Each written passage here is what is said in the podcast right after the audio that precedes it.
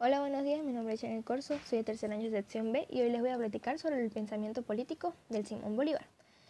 En los aspectos políticos del Simón Bolívar hay que analizarlos desde la realidad actual. Se dijo que Bolívar no era un político, no creía en el dogma, esquemas ni modelos, por lo que comienza con la vida misma. Las personas en el mundo latinoamericano buscan equilibrio de adopción, desde la antigüedad hasta el auge en el mundo occidental en el siglo XIX lo que piensan que es útil aplicado en América. En los conceptos políticos fundamentales es importante señalar que la novedad del concepto, la ideología política, busca una plataforma, la política como fundamento del territorio hispanoamericano. Después de la independencia, Bolívar creó su propio modelo, que cree que es necesario lograr la felicidad. Nueva Gales del Sur, sus principios políticos están enmarcados por sus pensamientos liberales. Actualmente en pensamiento liberal el mundo en el que vive. Cree conveniente corregir los malos hábitos que existen en la sociedad con el fin de orientar la transformación real, estableciendo así una fuerte monarca. En los principios políticos básicos se encuentra la visión sobre la independencia, la nación, gobierno, patria, ciudadanía y garantías constitucionales. Estructura del gobierno. Está en la posición para Venezuela y para Bolivia. En la independencia, representa el extremo más alto de las acciones políticas de los liberales. Independientemente, esto es para lograr la autonomía. Es necesario trabajar de maneras estables y lograr otros objetivos. Los elementos que componen una sociedad libre y soberana pueden disfrutar de la libertad. La igualdad, la seguridad, la protección de la propiedad, donde se aprueba la Constitución y se cumple plenamente la ley los ciudadanos cumplen con sus deberes y derechos, como se indica en el discurso de Angosturas. La nación y gobierno, un conjunto de personal y acciones que deben gestionar la política del país, justo, libre, fuerte, popular y simple. Los habitantes de un territorio previamente delimitado integra Estado. El país está en el marco político y legal del país, Organización legal, el gobierno no es el más importante, sino su efectivo político y verdad utilidad.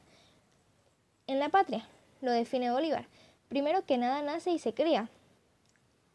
Nuestra vida no son más que las esencias de nuestro país.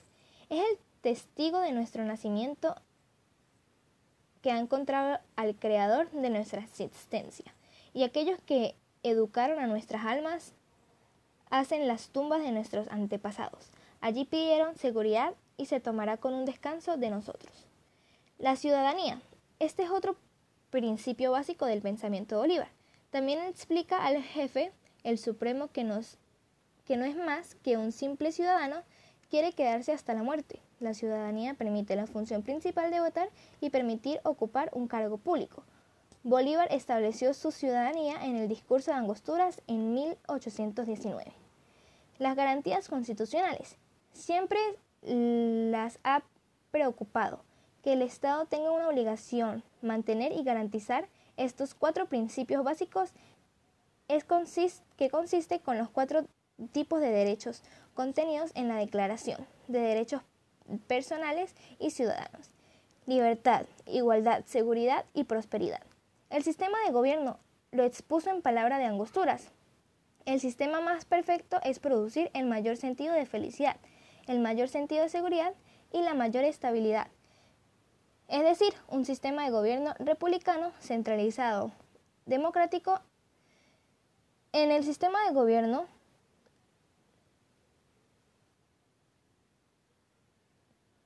se encuentra, se establece la base para la nueva constitución. Propone una república representativa democrática y lo divide en cuatro poderes. El primer poder es el legislativo.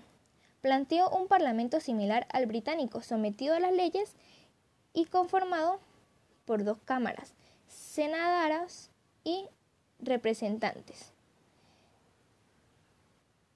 En el Ejecutivo, elegido por el presidente y asistido por ministros subordinados, depende de la ley. Todo el poder debería estar junto, autónomos con funciones específicas e independientes entre sí. Razón, la formulación de las leyes corresponde al Poder Legislativo, no al Ejecutivo.